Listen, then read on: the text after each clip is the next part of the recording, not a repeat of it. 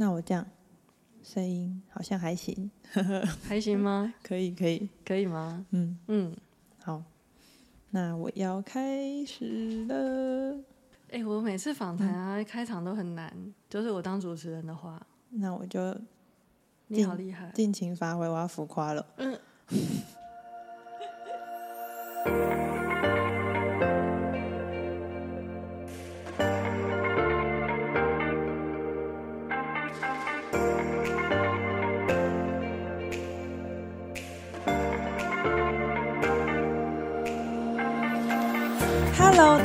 欢迎来到小安子电台，我是安子。在这个节目呢，我会以一个催眠师的身份与你分享在我生命中的礼物。那么今天的礼物呢，是对我来说，嗯，很珍贵的一个宝藏。我们就赶快来听听他的故事吧。好的，今天呢，小安子电台非常非常，嗯，荣幸的邀请到一个，我觉得他对我来说是一个。重量级的嘉宾，其实我自己有帮他取一个名字，就是我要我我要如何介绍他进场这个名字，想了一下，我必须说，就是他是小安子电台之母。什么？就是如果没有这个人，可能小安子电台就不会出出现在这个平台上，然后是以这样的形式出现的。那。他就是小安子电台之母，我们欢迎我的催眠老师，微光中的猫 Claire，猫猫老师。有笑喷吗？有笑喷吗？有点浮夸的开场。对，那今天其实这个我很早就，我当初在想说要邀请来宾来小安子电台的时候，第一个其实就是想到要邀请猫猫，但是就是我们真的。就是经历了一些事情，所以 我本来其实今年一月就想要找他，但是真的过了一段时间，就是毕竟，嗯，认识猫猫老师的人都知道他是一个不按牌理出牌的人，所以其实就是到了现在，嗯，现在是十一月的时候，我们才约成这个时间。但我自己觉得这个时间对我来说是一个很巧合嘛，也是一个很刚好的时间。就我觉得我现在自己这个状态是。非常好的，可以来跟老师刚好进行这样的访谈，跟可能我们私底下也会聊一些天。就是现在这个时刻，因为我其实自己做了，也做了一些转变，所以这个时刻是一个很刚好的时刻，对，所以就非常的开心，要邀请老师来聊天的，对。那为什么要取名叫做小安子电台之母？因为就是当初上了催眠课，然后。因为其实我本来就真的一直都觉得我自己是一个很不会讲话的人，然后但是老师就是一直推推着我们的班上的同学说，大家一定要就是录些什么啊，然后弄个 podcast 什么的。然后我觉得我的本质是爱分享的，但是我不会讲，对，所以就透过一股摩羯座的冲劲，所以就去把这个电台创出来，然后练习讲话，练练练，然后练了一年这样。也是因为学了催眠，所以就是整个。我觉得整个人的生活有了比较大的转变，我可能会比较去认真的去体验跟体会，所以也多了一些可以分享的东西，然后就才有小安子电台这个形式吧。对，嗯，就有可能如果我没有学催眠课，我可能也会分享，但是我觉得分享的方向会很不一样，然后整个人生的走向也会很不一样。嗯，所以必须说。就老师，他虽然他可能觉得他只是教了我催眠，然后没有做什么，但感觉就是被就是在某个转弯处被一个车撞上，然后就嘿就跑去了不同的地方的感觉。因为我其实还蛮喜欢到处放火，因为我觉得我，我很容易被烧。我觉得每个人都有潜能的存在，嗯，就是都有一个未知的潜力。你可能太习惯跟自己的某一些特质相处在一起，然后这些特质其实在别人眼中是。非常厉害、很优秀的，嗯，但是呢，因为你可能一直跟这个特质在一起，所以对你来说，那个特质稀松平常到好像乏善可陈，嗯，所以就没有去意识到说，原来自己是有潜能的，嗯，是有一个跟别人不同的、与众不同的特质，嗯，所以呢，我就其实很喜欢鼓励大家，在你能力的范围之内啊，多去尝试一些新的东西，嗯，你去试试看，特别是，嗯。我自己的经验啊，就是如果你有在，应该是这样讲，分享是最好的学习。嗯，因为呢，你有机会把你学到的东西系统化的整理出来，因为你要分享给别人，所以呢，你就是越去分享，你就会越整理越多你脑袋里面的东西，跟你接收进来的东西。然后呢，当你长期养成这个习惯，变成是一个常态的时候，嗯、你会发现你进步的速度是非常快的。嗯嗯嗯，所以我就是很喜欢，呃，特别在催眠证照班，就是时数比较长嘛。嗯、然后呢，我们都会自我介绍，然后我会知道我的学生原本是呃是在做什么的，嗯、或是他的人生的阶段现在是在哪边，然后他的。呃，比如说有些人他会有一些议题，嗯，比如说什么呃感情的议题啊，金钱的议题，嗯、或是一些自我纠结的议题，那这些我们都会在，就是会在催眠征兆班自我介绍的时候，我就会知道，嗯，然后我就会觉得说，嗯，除了我们透过证照班可能可以碰触到每一个人不同的这种内在议题之外，嗯，那我最想要做的一件事情就是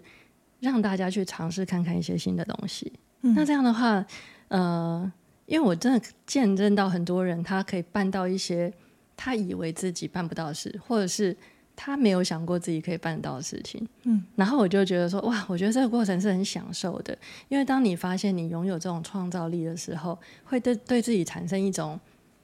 自信，但这个自信心跟那种呃，你自己知道你某一些东西做得很好。的那种自信心，就是你已知的东西的带来的自信是不一样的。嗯嗯，就是你开始可以去创造一些新的东西。所以我就是一直在怂恿大家开 Podcast 的节目，因为我觉得它兼具我刚刚说的这几个特质，嗯、就是去分享，然后呢，你就有机会去整合你头脑里面的东西。还有就是，你为了想要做新的节目，你就会去想你还能分享什么。嗯，然后呢，你会认真。所以呢，嗯、呃，这个时候对自己都是一个很好的，我觉得是一种有点点像是输入之后提炼出一些精华，嗯，然后拿出来分享的那种感觉。嗯、然后你就从这些分享里面就可以感觉到，哦，这个在分享的人他的深度，嗯，然后他在看一些事情的，呃，就是那种。眼光跟格局，还有他的思维，嗯、还有就是你会看到是时间过去，这个人他在这个分享里面有没有获得成长？嗯嗯嗯，就是成长的方向每个人都不一样。嗯，但是我就会很很热衷在呃在看我的学生，比如说我每天都会花一点时间去滑 IG，就是我的学生的线动，嗯、然后我会去呃偷听我的学生的 Podcast 的节目。那我通常来说我是不会。不，没有什么特别的事情跟状况的时候，我是不太会浮出水面吓大家的。嗯，反正大家都集体排挤我嘛，都没有人要帮我做催眠。然后如果那种很勇敢的说愿意来催眠我的，我都心里在想说，嗯、呃，可是我还不敢让你 做催眠，我怕我会想要起来打扒你的头。所以呢，就是我就觉得说，哎，还有那种学生办什么课程啊跟活动，嗯，没有人要让我报名、欸，哎，吼。我就感觉，嗯，被排挤了。我在我在旁边瑟瑟发抖，因为其实就是我这一次想这个主题想了很久，因为我算是我我自认为啊，我算是一个蛮认真的坏猫催眠师，嗯，对，所以老师的课程啊，或是他分享一些东西，我其实都有去就是认真的钻研跟收听，所以对于老师这个猫猫这个人，我其实。我自认为我了解他蛮多的，就是，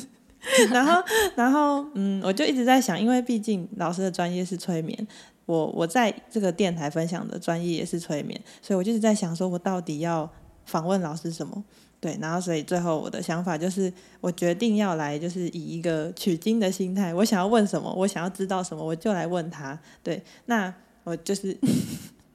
我就是最近。比较想的就是想知道关于开课程类的，对，所以就这次的主题就会想要跟老师聊聊如何成为讲师啊，开课程啊，然后还有就是关于如何累积自己的闪闪发亮特质的这个部分，会想要来就是跟老师聊聊，因为我觉得这方面是我自己在猫猫身上看到觉得它很很厉害的部分，对，然后我就怕可能问完以后。我去开了一个课程，那我是否要邀请老师来上？算了啦，我后来体会到一件事情，嗯、就是我能够理解为什么大家就没有很想要让我去。我我可以，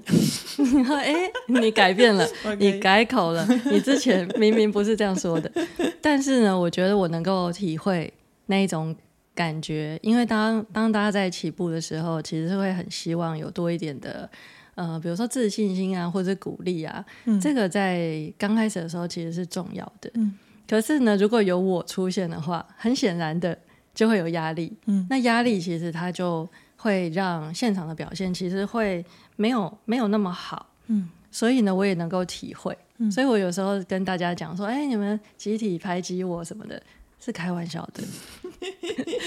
可以放松一点。”因为我其实只要继续看一件事，就是。呃，这个学生他有开课，嗯、然后呢，他有开第二次，嗯，他有开第三次，而且中间不是隔很久，嗯，而是有一个很像是一种周期的持续在 run 的话，我就会知道它没问题，嗯，所以基本上我可以不用管它，嗯，可是如果是那种开一开然后就不见了的，嗯、那我就会知道它有遇到问题，嗯，对，因为通常来说，如果开课有顺利的话，会有口碑，嗯，那只要有口碑就会有继续，嗯，就不可能会停下来的，它是一个。不可被停止的成功，嗯、只是说刚开始这个小雪球只是一个真的很小，嗯，你没有感觉到它滚动的速度跟存在，可是滚久了就是会变大，因为你在这个地方就是会开始累积你的经验，然后累积更多的，比如说跟学生或是跟嗯参与者之间的一些互动，嗯，然后呢，在这里面一定会有成长，嗯。嗯，那。我我脱脱稿问问题，好。那通常就是你会主动去关心你的学生吗？还是通常都是学生来找你问问题？都有哎、欸，嗯，我会主动关心学生的话呢，通常是什么状况？嗯、通常是因为我在人类图里面啊，嗯、我是直觉中心权威，嗯，所以呢，我其实很小的时候我就知道我身上有一些联觉力。然后这个联觉力最明显的是两有两个，嗯，第一个是我可以感觉到现在的，比如说大环境有点类似天道的运行，嗯，它现在的整个大环境的氛围是，嗯，比如说正要进入某一种革命，而且我还知道说是什么地方要革命，从小就这样，嗯，这个是我觉得应该是从小就知就知道，可是因为我那小的时候的资料库。没有那么明显，所以我可能不会那么敏锐。嗯、但出社会之后就非常明显，就是我对于那一种，嗯、呃，比如说我当时所在的市场的的走向，嗯，然后比如说像我最近就有感觉，嗯，就是为什么就是有一些创业的课程它变得比较疲弱了，嗯，嗯，然后有一些，呃，比如说社群的行销，嗯。或是有人想要经营社群，为什么在社群上面的那一种威力变薄弱了？嗯，然后我其实不需要什么数据的分析，我知道为什么。嗯，然后呢，我在这个地方的感受都是对的，因为我知道人的心他要往哪个方向去流动，嗯，我知道现在大家需要的是什么，就是我可以感觉到这个，所以本来就有这个天赋存在。嗯，哦，对，而且我本来以为大家都这样。对，好像因为会这样。对，因为对我来说，那个就是啊，我就是知道啊，嗯、我不知道我为什么知道，但他就内建，嗯，我就是知道，嗯，所以我一直以为这个是正常的常态，嗯嗯嗯，然后但是但是时间久了之后，我才发现哦，没有哎，是我跟别人不一样，嗯，然后我的第二个联觉力是，呃，我对于人就是单一个体的人，嗯、呃，会有感感觉。我并不是那一种对全世界每个人都有感觉，这样子我可能会像对会像王牌天神里面的金凯瑞一样疯掉。对，啊，但是我在看我的学生的时候，我有感觉，就是哎，等一下，我哪一个学生最近好像不是很对劲？嗯，为什么好像很久没有很久没有看到他的消息了？嗯，然后要不然的话，就是我会特别的想起某一个人，嗯，然后我就会觉得说，嗯，就是。我觉得我应该要去稍微跟这个人聊一聊，欸，哎、嗯，我就是我会有一个注意力一直在那个人身上挥之不去，嗯，好几天的时间，嗯，然后呢，要不就是那个人会来找我，嗯，要不的话就是我只要去私讯给他，他就会跟我讲说：“老师你怎么那么厉害？”然后你知道我最近怎么样怎么样的，然后我就心里在想：“哦，我每次都中。”嗯，我知道，因为呢，我就有发现说，呃，如果有一个人他现在是需要我的能量的，嗯。就不是那种我要去帮助他哦，嗯、但是呢，我知道他可能会需要，可能纵然是我的一句关心都好，嗯嗯、但是我就是会感觉到，嗯、而且每次都中，嗯、所以有时候在催眠证照班啊，我记得在好像某一两班我就我就有讲过这件事情，嗯、然后呢，呃，我就有跟他们讲说，如果说你，如果说我突然。呃，就是风马牛不相及的突然点你，然后问你一个问题，通常都会中，都有什么？嗯，嗯然后就真的就是，呃，某一班就有一个同学，就是我就上课上一上，我就突然跟他说，我最近真的很想要问你，你最近有发生什么事情是让你感觉到纠结跟过不去的吗？然后那位同学就跟我说有哎、欸，然后。但是呢，他没有办法在课堂上分享，嗯嗯、然后在私讯的时候就跟我说，我在问他的那个瞬间，他已经哭到跟瀑布一样，所以他没有办法开口说些什么，嗯、而且可能有些事情也比较隐私吧，嗯、但是永远都很准。嗯、然后这是我自己发现我的第二个连觉力，嗯，嗯，然后呢，因为这样子的关系，所以比如说像是要开课啊，或是什么的。其实我的心态比较是基于那种，嗯，想要帮助别人，嗯，然后或是想要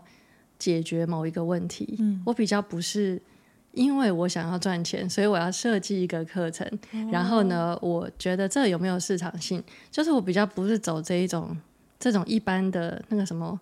创业。赚钱，对对，创业的什么说明书、嗯、还是什么企划，创业的企划书的那种路线，嗯、因为我不需要那种东西，嗯，就是我会的东西很多，然后我只想，我想的只有很简单，就是我身边的这个环境里面的人，他们现在需要什么，我就给他们什么，嗯，然后我是很喜欢看到人的成长跟进步的，嗯，就是我跟我的学生，嗯、我不会因为教会他们催眠，我就跟他们变成是。什么同业竞争对手，没有这回事。嗯，所以像我的学生也有人开始成为发证讲师。嗯，但是我可以看得出来，嗯、就是他是为了赚钱而成为，就是出来开催眠证照班。嗯，还是他是为了某种理念而出来开催眠证照班？嗯、那个应该差很多，差很多。我跟你说，如果是你是单纯为了钱而出来开课的啊，嗯嗯，都不会做的太好，会辛苦。嗯，对啊，所以你必须要搞清楚。嗯、呃，重点在哪里？嗯，然后赚钱是附加的，可是如果你是用赚钱为优先去考量的话，你必然在后面，我不能说现在马上，嗯、但后面必然会遇到很多问题，嗯、然后你慢慢就会觉得说有一种好像被抽干的感觉，或是好像一直在面对某一种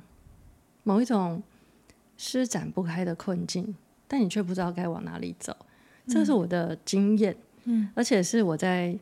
上一个比较商业的领域里面，嗯、还有在身心灵领域看到的，嗯、因为呢，像我们现在催眠可以说是身心灵领域嘛，被划在这个范围里，没错。但是呢，就是呃，我在前前几个月跟一个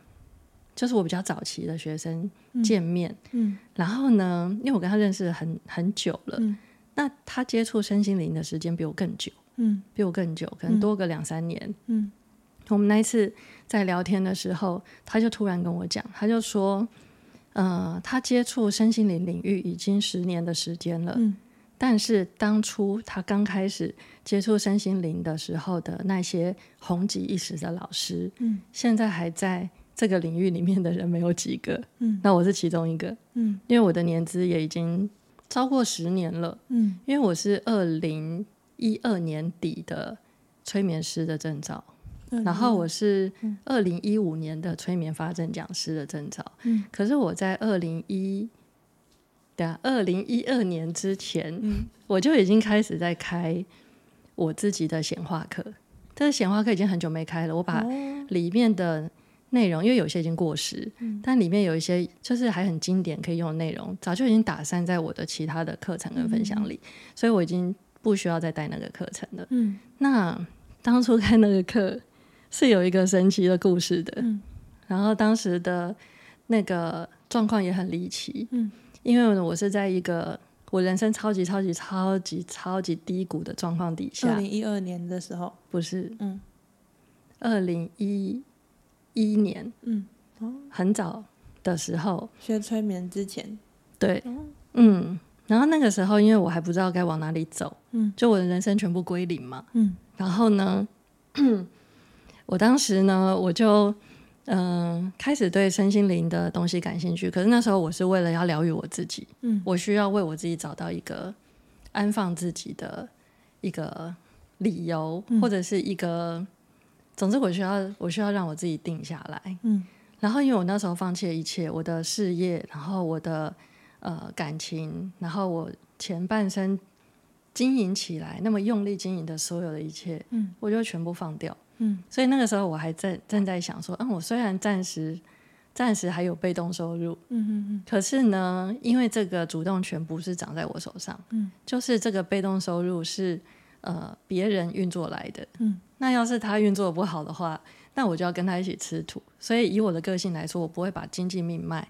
呃、放在别人手上。嗯，那当时呢，我就在想，就是我该往哪里走？嗯，我要去上班吗？还是我要再创业呢？嗯，我如果要创业的话，那我要走哪一个产业？嗯，那个时候虽然四顾茫茫，嗯、可是呢，我也同时感觉到一种无限的自由。就是它就很像我大学毕业的时候，我有一百万、一千万、一亿万种的行业可以随便我选。嗯嗯，对我并不是因为我是念电影跟戏剧，嗯呃毕业的嘛，所以我并不是那种什么念会计的，然后出社会之后你很容易就被窄化在呃这个领域财会领域，或是你是在什么。资工系毕业的，嗯，那你出去之后很容易就变成工程师之类的，因为他已经窄化了你的一个范围。可是呢，我觉得我那时候在呃电影跟戏剧就是毕业的时候，我的感觉是我什么都不会，所以我什么都可以做。哦，居然是这样。对，所以呢，我班上的同学啊，我班上的同学。就是大家都不同产业，嗯，非常有趣，嗯、而且这还是我同学的老婆，嗯，有次在闲聊的时候跟我说的，嗯、因为他们班上同学都在同一个领域，嗯，但我们班上同学就是一个完全不同领域，嗯，然后很多人都出来创业，哦、所以我们在很早的时候会，呃，会互相联络或互相观摩，就是哎，你进了哪一行？你在做什么？嗯，那所以我们的那种呃互相激荡的经验值，嗯，是非常丰富跟多元的。所以这个在当初我们还年纪小的时候是一个劣势，是一个缺点。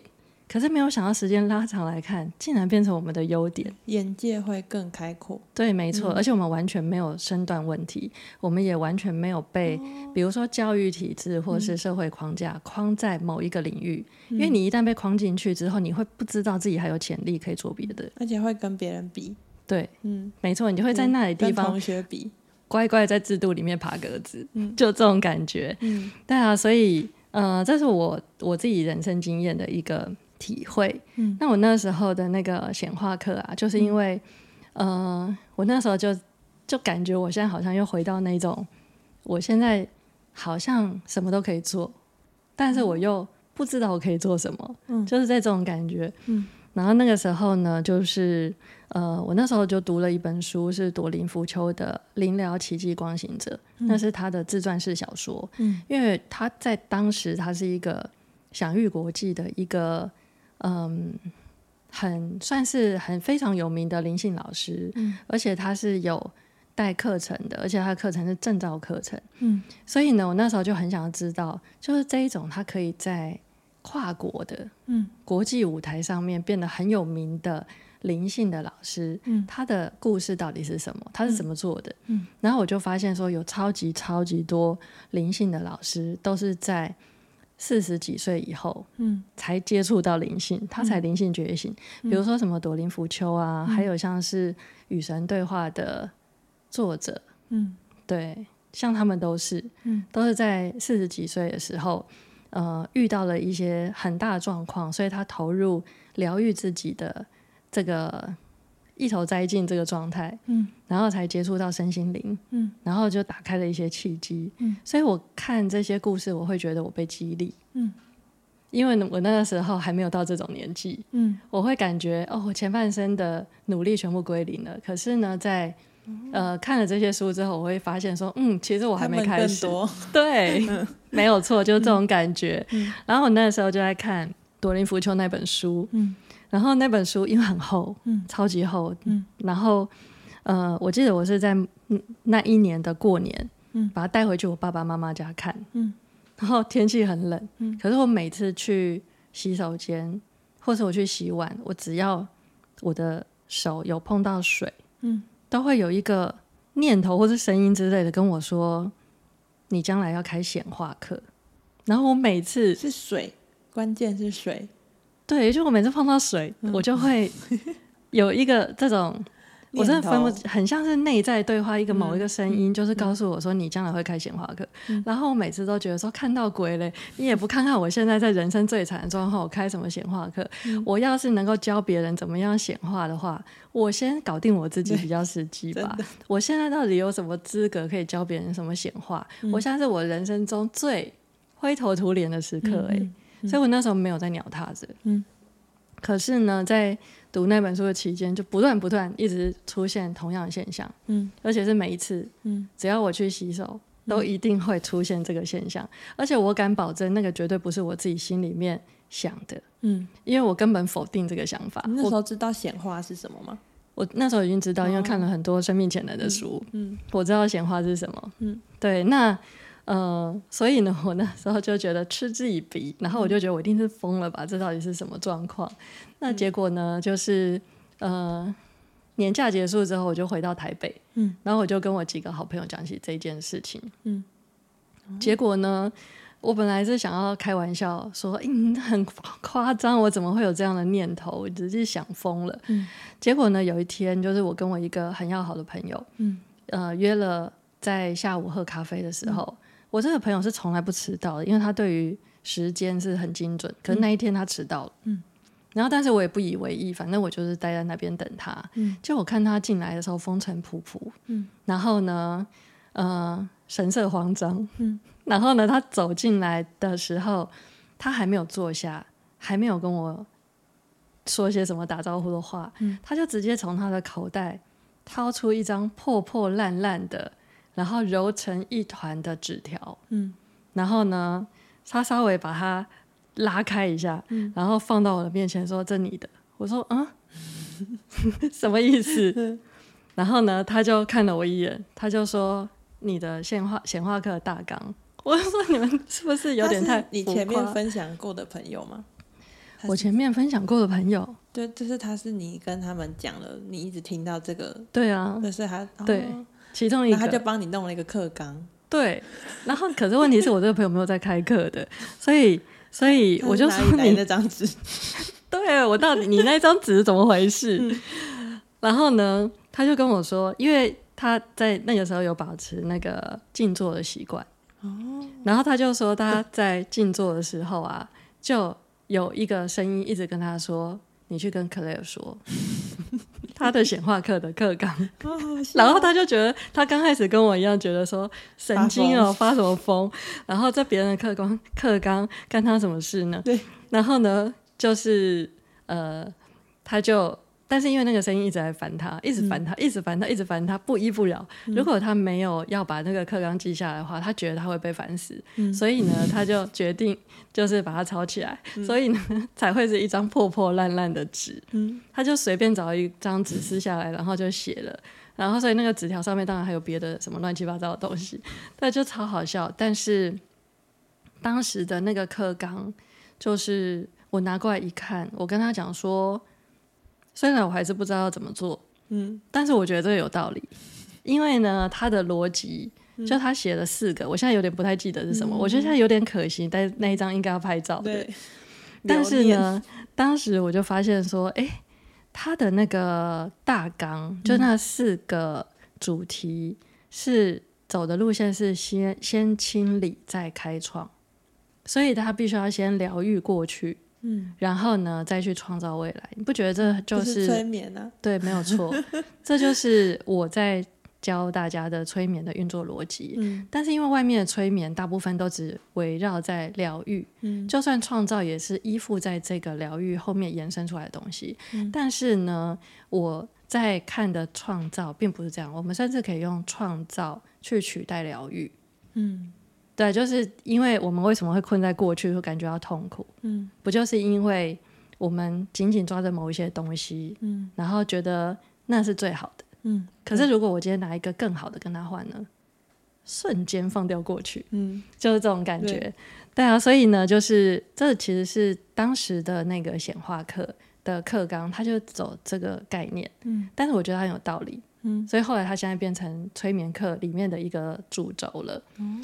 然后呢，我后来因为我拿到那张纸条，我觉得很浮夸嘛，嗯，所以我就跟回来之后就跟我的一群。朋友讲，嗯，很要好朋友。嗯、我那时候在我身边的少数几个朋友就他们了，嗯，所以我就跟另外一群人讲，四个人，嗯，然后那一天呢，他们呃都在我家，嗯，然后我们就是在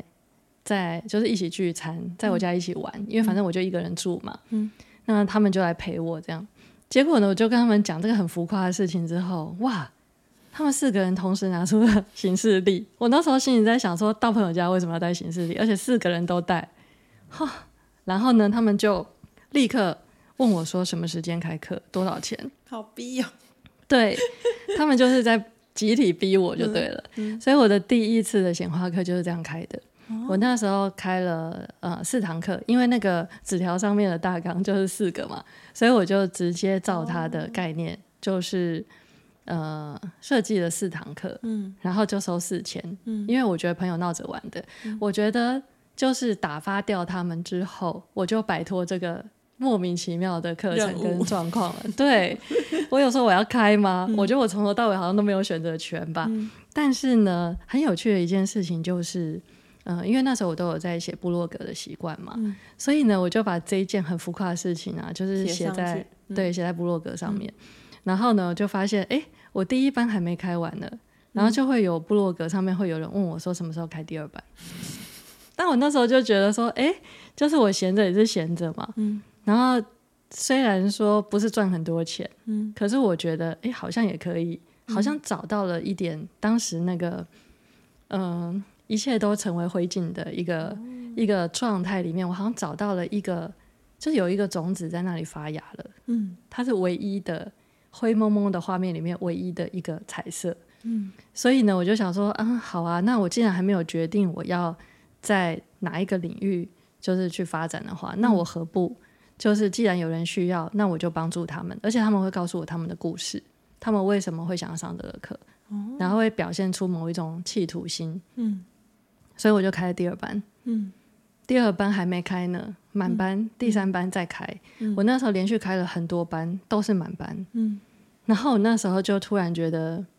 也许这个课真的是天意，嗯，因为我真的没有在招生，嗯，然后我没有在经营社群，然后我没有在贴粉丝专业，我都没有，嗯，我就只有写部落格，而且我写部落格上面没有在讲我的课程怎么样怎么样，我就是还是一样我在整理我自己，因为我还在疗伤，嗯，所以我还是在上面是在写我的感受，然后我的体会，然后我的结论，嗯，可是呢。我就写这些跟我的课程或者服务方案完全风马牛不相及的东西，但总是会有人来问我说：“下一班什么时候开？”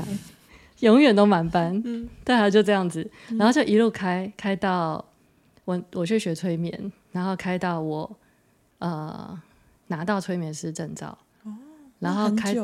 对，然后开到我设公司，嗯，然后有了自己的东区的催眠办公室，嗯。啊，显化课还在继续延烧当中，嗯，嗯。都是满班。然后我就觉得，好了，我现在终于比较相信我当时在看那本书的时候发生的灵异事件。嗯，看来这就是天意。嗯，所以呢，其实是因为这个故事，才让我在身心灵领域就是定下来。嗯，我就没有再选别的领域，不然我曾经，因为我其实很还蛮喜欢销售，而且我喜欢挑战高单价销售。嗯，所以我会去。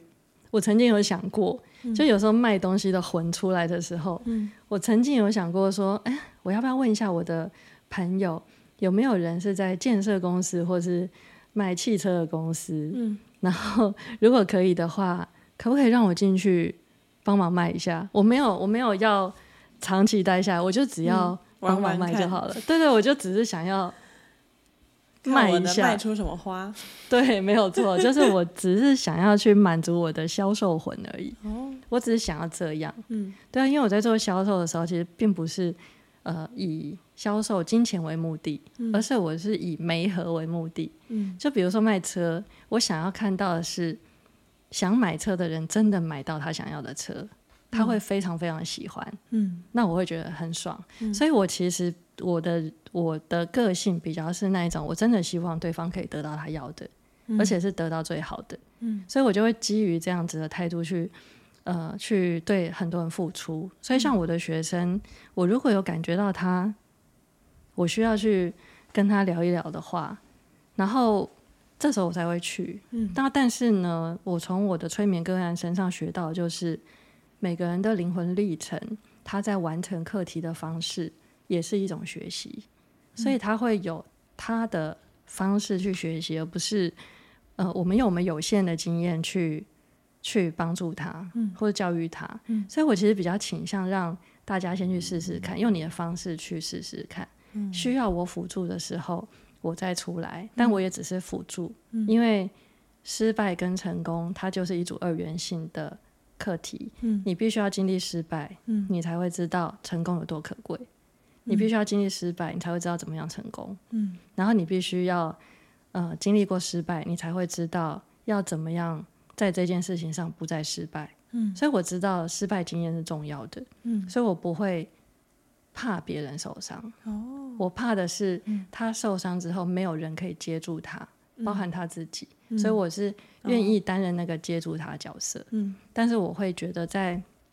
一个许可范围内，尽量去尝试，嗯，因为我们人生很短，可是你的创造力很大，嗯、你不尝试，你永远不会知道你能够走多远，你可以飞多高，嗯，对啊，所以一样的态度，就是我在面对我的学生，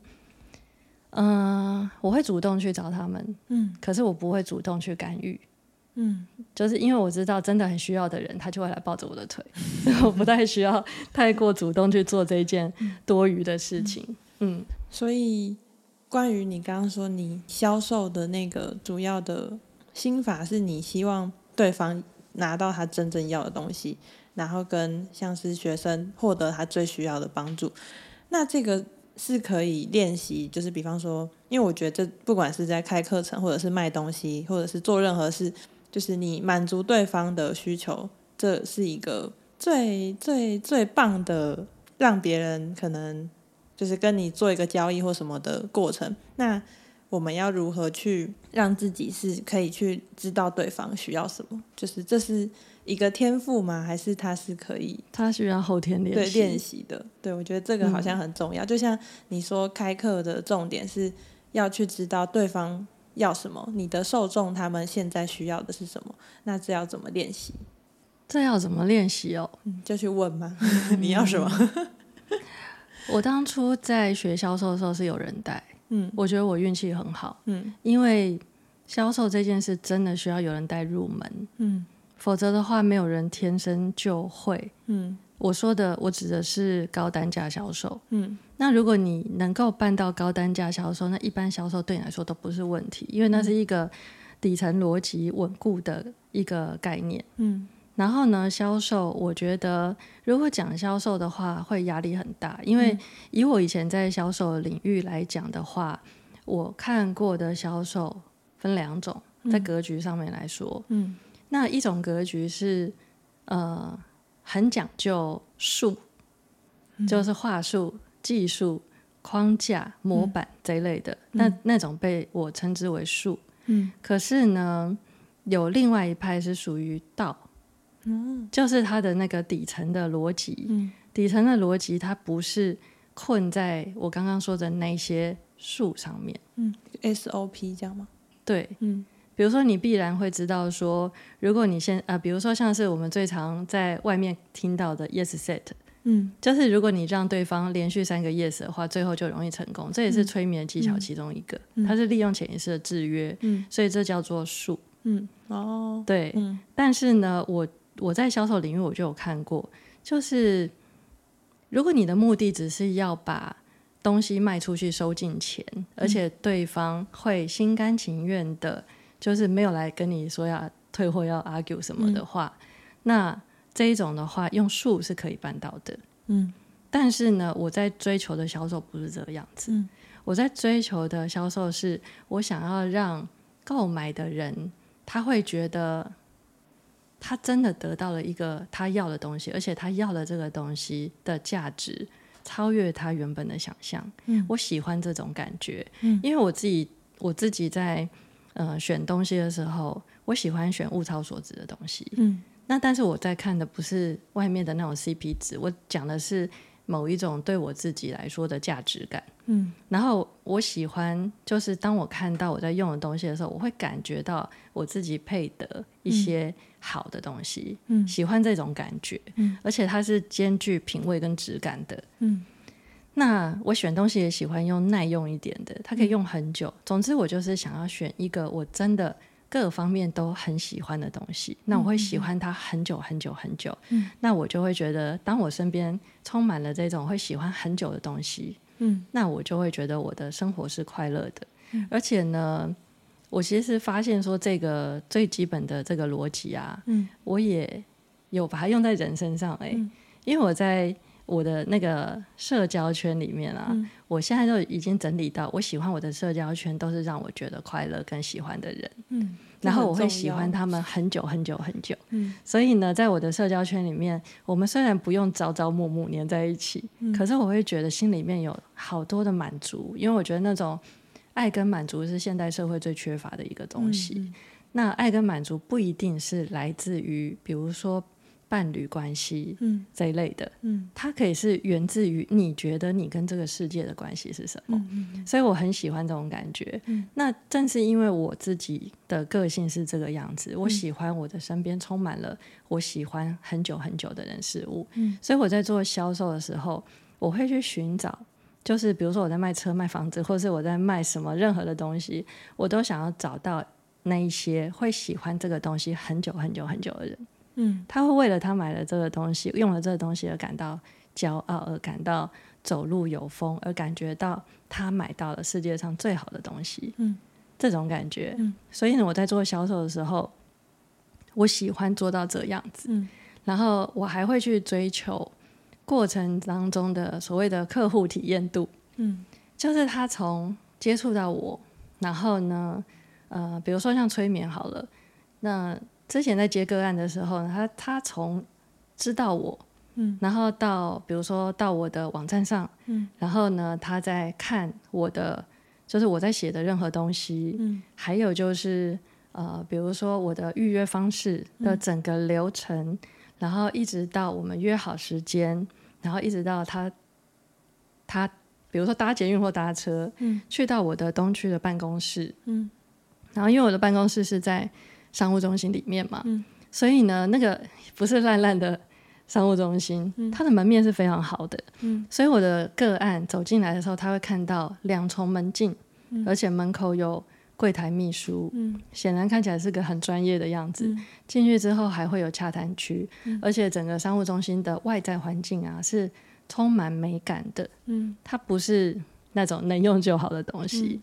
嗯所以呢，就是你可以想象，就是一个催眠个案，他走过这个流程，然后走进了我的办公室，跟我两个人一起在我的办公室里面准备做一场催眠。嗯，那在我们开始之前，他经历过的这个心理历程是什么？嗯，是充满了各种的信任，嗯，然后跟期待，嗯，那这就是我在说的客户体验度。嗯，所以我连在挑，比如说办实体课程或活动的场地，嗯，还有就是现场的氛围。交通的动线，嗯、就是这些，我都会经过精心的安排。嗯，就是我希望这些可以带给，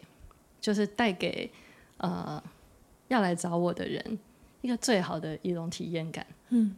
对啊，那这种体验感会跟他们购买的东西是连接在一起的。嗯、然后呢，当然这个东西必然是必然是要符合他的需求的。嗯，因为我过去在销售的领域啊，就比较商业那种领域，嗯，我有看过，就是有些人虽然能够办到高单价销售，嗯，但是他的客户满意度没有很好，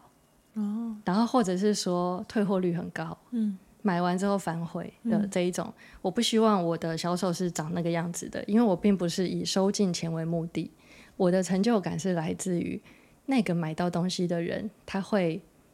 雀跃好久，好像是小朋友拿到了一个新玩具，嗯、甚至会想要去炫耀。嗯、我在追求的是这种东西，对啊，所以我就会在这个地方下比较多的功夫。嗯、那当然最基本的销售还是还是必须要有的，你必须要能够知道说，嗯、呃，就基本的销售流程，比如说最幼幼的观念，嗯、第一点，你要学会引起好奇。嗯或是引发需求，嗯、这是最基本的。如果他没有好奇心，嗯、或是没有需求，嗯、他根本连看都不会看。你东西再好都没有用。嗯、所以呢，你至少要有这个这两个元素。嗯、然后接着你要展示给他看，你的东西是他要的。嗯、然后，但是这时候你又不能一直说自己好。嗯、因为他需要的是比较。嗯、就像你去想一下，你买东西的流程啊，就是你要买一台电脑，你当然会去比。规格对，然后比价格。对，所以你会在就是在这个地方有很多呃要购买东西的人会混乱，所以那时候我们会教育教育我们的买家，嗯，就是你在同品同品质的东西上要比价格，嗯、但同价格东西要比品质，嗯嗯嗯，好，你先拥有这个观念，嗯，然后呢，我们再来看，就是为什么我觉得我们家的东西你可以好好考虑，嗯，但是。这时候又有心理心理层面要顾，你如果让对方没有选择权的话，他不会买单的。嗯，人喜欢有选择权，他喜欢是由他自己来决定，嗯、这是不是他要的？嗯，所以这种时候你必须要让他感觉有选择权。嗯，所以你要告诉他的是，呃，选择的底层逻辑。嗯，所以你要教育他怎么去选。嗯，然后呢，解释给他听，以他现在的需求来说，他需要什么样、什么样、什么样的资源，嗯、或是什么样的元素。嗯、然后，如果他够了解，而且他认同，那你再根据你自己的这些需要下去做选择的时候，你要注意哪些点？嗯、所以这时候就是我刚刚说的，同品质要比价钱，同价钱要比品质。嗯、然后接着你要想长远一点，嗯、长远一点，你能不能透过这东西帮你创造一些附加价值？嗯、如果可以的话。那这个东西就物超所值，嗯、因为它不但解决你现在的问题，满足你的需求，嗯、长远来说还可以为你带来什么？嗯，这就是我常在讲的，就是带你的人到他们该去的地方，嗯、再带他们到他们从未想过的地方。嗯，对啊，就是这是我的整个销售基础逻辑。嗯，那高价销售另外一件事，那就说来话长。真的，嗯，那所以。嗯，刚刚我有注意到，就是一个点是，你要你说要去找到真的需要你的服务的人，那就是刚刚你讲那个销售流程，它就是一个算是筛选嘛，就是你教他怎么挑选，然后什么的，就这就是一个，如果真的需要跟喜欢你服务的人，他就会留下，是这样吗？没错，哦，是因为其实如果他不够喜欢你，或者不够喜欢你的东西，你留他干嘛？你也不过是赚到这一时的钱，嗯、但是我们不能够忽略一件事，叫做口碑。嗯、那今天如果他是呃客户满意度不够，或是他买到东西不符合他的期望，嗯、对，没有错，你都站得住脚，你的那个什么销售合约上面都写得很清楚，嗯、你没有退费，哦、你没有损失，嗯、没有错，但你损失了什么？你损失了口碑，然后就会有人在外面，他会朋友说：“哎、欸，我想要去买那个呃某某人的什么什么的时候，这个我觉得还好，对，就会一秒灭火，嗯嗯、因为这种口碑的行销是很、哦、很直接而且很有效的，这在《蜂巢行销》那本书里面都有讲到，所以呢，就是呃，我自己非常看重的是这个口碑，嗯、那我希望的是，因为我本来就是希望。大家可以得到比自己想象中更好的东西，嗯，所以在配套上面，我就会有更多的底层逻辑在运作，嗯，然后所以长久以来是一直在累积口碑的，嗯，所以为什么我的铁粉很铁？嗯，其实你仔细去想，就是背后的背后的那个逻辑，不也是就是我刚刚在说的这些的累积吗？嗯。嗯，所以我觉得听起来出发点很重要。对，你的出发点是想要，因为你如果只是就是为了要卖很多，或者是你想要赚很多钱，所以你一直在可能推销或者是销售自己的服务，或者是像我们讲的课程，那这样子他来了可能会被你的那个数骗到。但是他进来发现这不是他要的，然后就会失去口碑。但是如果是，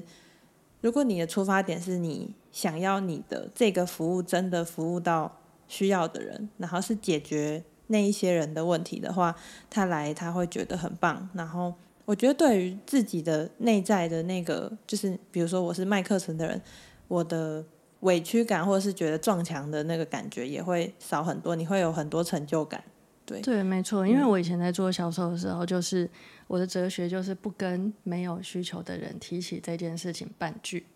哦、完全不讲，没有意义。嗯、因为你跟他讲这个浪费你的力气，嗯，然后他还要花心思在揣测，说我等一下是不是呃，你是不是想要卖我东西了，还是干什么？嗯、没有，你只是想讲讲，可是你为什么要讲？这并不是你们两个之间，而且一讲了，感觉就气氛就怪了。对，这不是你们俩之间合适的重叠话题。你为什么要讲它？嗯、那你讲它只有一个可能性，就是那是因为你想讲，而不是你去考虑到对方想不想听。嗯，所以你要去考虑到对方的处境。嗯嗯，然后我同时也发现，其实我们从潜意识的角度来看啊，就是你你并不是，因为我们催眠师有三步嘛。嗯，就是不主动、不建议、不负责。嗯，所以我们其实是一个非常中立的角色。我们的不主动，在讲的就是我们不会主动去问别人说你要不要来接受催眠。嗯，因为催眠其实它是很讲究时机点的，嗯，就是必然要在对方他最渴望改变的那个 moment，嗯，对他做催眠，对他的效果是最最最最大的。嗯，那呃，如果你能够想懂这件事，因为正照班里面在讲的所有的催眠学理都直击潜意识的深处。嗯，每个人都有潜意识，你只要能够 match 他的潜意识，都会是成功的。嗯、就是你看，所有的成功的背后，都是成功的潜意识运作。嗯，那呃，基于这一点来看的，就是在销售层面上来说，嗯，其实就是在你的那个目标对象他购买的那个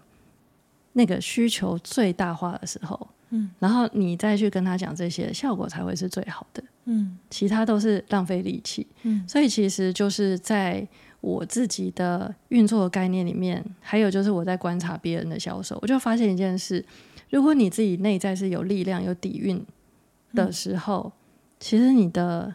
买家是真的会自己来找你。嗯，你真的不知道他怎么出现的。嗯，但他就是会出来。嗯，但是呢，如果说你是主动出击的话，那你有可能打在对方需求不够强烈的时候，嗯，这时候你就冒了一个口碑的风险，嗯，对啊，所以就是这是一个最最底层的心态，有点像是我很有自信，所以我在这里，那我只要做一件很简单的事情，就是就是呃让别人知道我的存在，有需要的人自然会来，嗯，你只要专注做这一件事情，嗯，那时间过去，你就跟那种强销型的。的那种运作是不一样的。嗯嗯，那我要怎么把自己的状态调整到是我很好，然后我就在这里，就是去做一场催眠，然后让自己内在变有力量吗？突然想到，就是因为真的很多人他们是就是会觉得一直要向外追的，然后可能内在不知道怎么办。嗯、我觉得真的很很少是有人可以真的就觉得，就像你刚刚讲的那样，他是。自己就是一个很有内在力量的状态的。那如果这样子的话，要怎么办？其实我觉得从一个点来看，就是嗯，因为我觉得现在的世界啊，它的整个氛围比较倾向于快点成功，对啊，或是早点成功，所以大家都被 push 在这个地方，有点精神疲劳。对啊。那我自己的见解是，快跟慢没有对错，嗯，但是呢，小孩子才做选择。嗯，你现在都已经快要没有饭吃了，你怎么可能慢？嗯，你这种时候要快啊。嗯，所以呢，你会有那种，你会有，你会有自己的战略。嗯，那你的这个战略呢，应该要是现在应急的那个部分是什么？嗯，可是你同时在准备后面那些可以有长尾效应的东西。嗯，这两个东西是要同时并进。嗯、你如果只是在走前面那个求快，先求温饱，我也不是没做过啊，因为我也穷过啊。嗯，但穷的没饭吃。嗯、我最穷的时候，曾经我的银行的户头里面不到一千块台币，嗯、所以我是几百几百这样在领，我到处找那种可以领百元钞的那种提款机。嗯嗯、然后呢，有一段时间就是，呃，真的很像领周薪的那种感觉，嗯、就是，呃，比如说。我、哦、真的户头里面只剩下五百块了，嗯、只够我在再怎么样省都只能够再吃三四天了的这种感觉。嗯、但是呢，就是神秘的，就是会出现一个催眠个案进来。啊，我那时候很菜嘛，嗯、所以我的个案那时候收三千多块的，嗯、然后就会有一笔钱进来，再够我再活一个礼拜的 这种感觉，嗯、超级好笑的、对啊，那当时。就是在那种状态里面，我当然必须要要求快，嗯，对，求快。所以那时候我在应付这种比较急难的状态的时候，我的对策是什么？我必须要第一时间优先去解决这一个燃眉之急，因为总不能够一直在期望说到我钱快用光的时候会掉下一个三千块吧？那万一没有进来了，我要吃土嘛？最好是啦，对，所以那个时候一定是呃，一定是有一个可以快点。快点拿到钱的一个方式，但是呢，就是你不可能永远都在第一线转这个，就是快，因为你钱来得快，代表的就是它真的有可能是比较暂时性的，比较没有长尾效应的，嗯、它可能只能，比如说这个模式只能够用一段时间的，嗯、它没有办法让你用五年或十年，嗯、它的底蕴没有那么的绵远流长，嗯、所以它会。很像是很快就要被淘汰的东西，嗯、对啊。那在那种那种状态底下的人心其实是不安定的，很没有安全感。没错，因为你会知道现在这些都是暂时的，嗯、看起来就算是就算暂时是高收入好了，嗯、可是你你你就算是当鸵鸟蒙住你的眼睛，你心里其实夜阑人静的时候，你还是会没有安全感的。嗯、所以呢，安全感是来自哪里？安全感是来自于那些有长尾效应的。可以绵远流长的，可以让让你很安稳的长住久安的，那是什么东西？嗯、那你有没有在建立那个东西？比如说群众影响力，嗯、比如说铁粉的基础，嗯，比如说大到不受到社群的演算法影响，甚至社群那个倒掉你就不用怕，嗯，你是否有建立这一种东西？嗯，对，所以其实在我自己看来呢，就是呃，快跟慢它必须是交错的。可是，如果当你快的那个部分，就应急的那个部分，那个状态已经不存在的时候，嗯，你可以专心的耕耘后面那个长尾效应的东西，因为你已经耕耘了很久了，嗯。嗯。哦，好，那我们第一集呢就先到这，因为实在是不小心脱稿演出讲了一堆，就是不是我稿上想要的反纲，但是我觉得超赞。那大家不知道听了这一小时，是不是发现这个猫猫的魔力了呢？那它现在在一个哀嚎的姿势。我刚刚问他说：“那我最后要不要留下？就是如何找到猫猫？还是他其实不想让大家找到？”然后他就说：“你留吧，你留吧，不然到时候也是你被问爆。”好嘞，那请问猫猫要如何找到你呢？嗯。可以到我的 podcast 节目《微光中的北极星》，啊、或者是可以到 IG 找我，我的 Instagram 是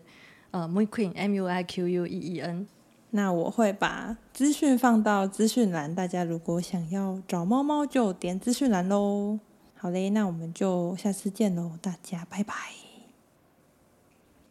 好啦，那今天的节目就到这边啦，是否听得意犹未尽，还想再听呢？嘿嘿，我跟猫猫呢，下周持续同一时间会在这里跟大家分享关于自我成长、自我价值提升、如何活出闪亮亮自己的相关内容，可以期待一下。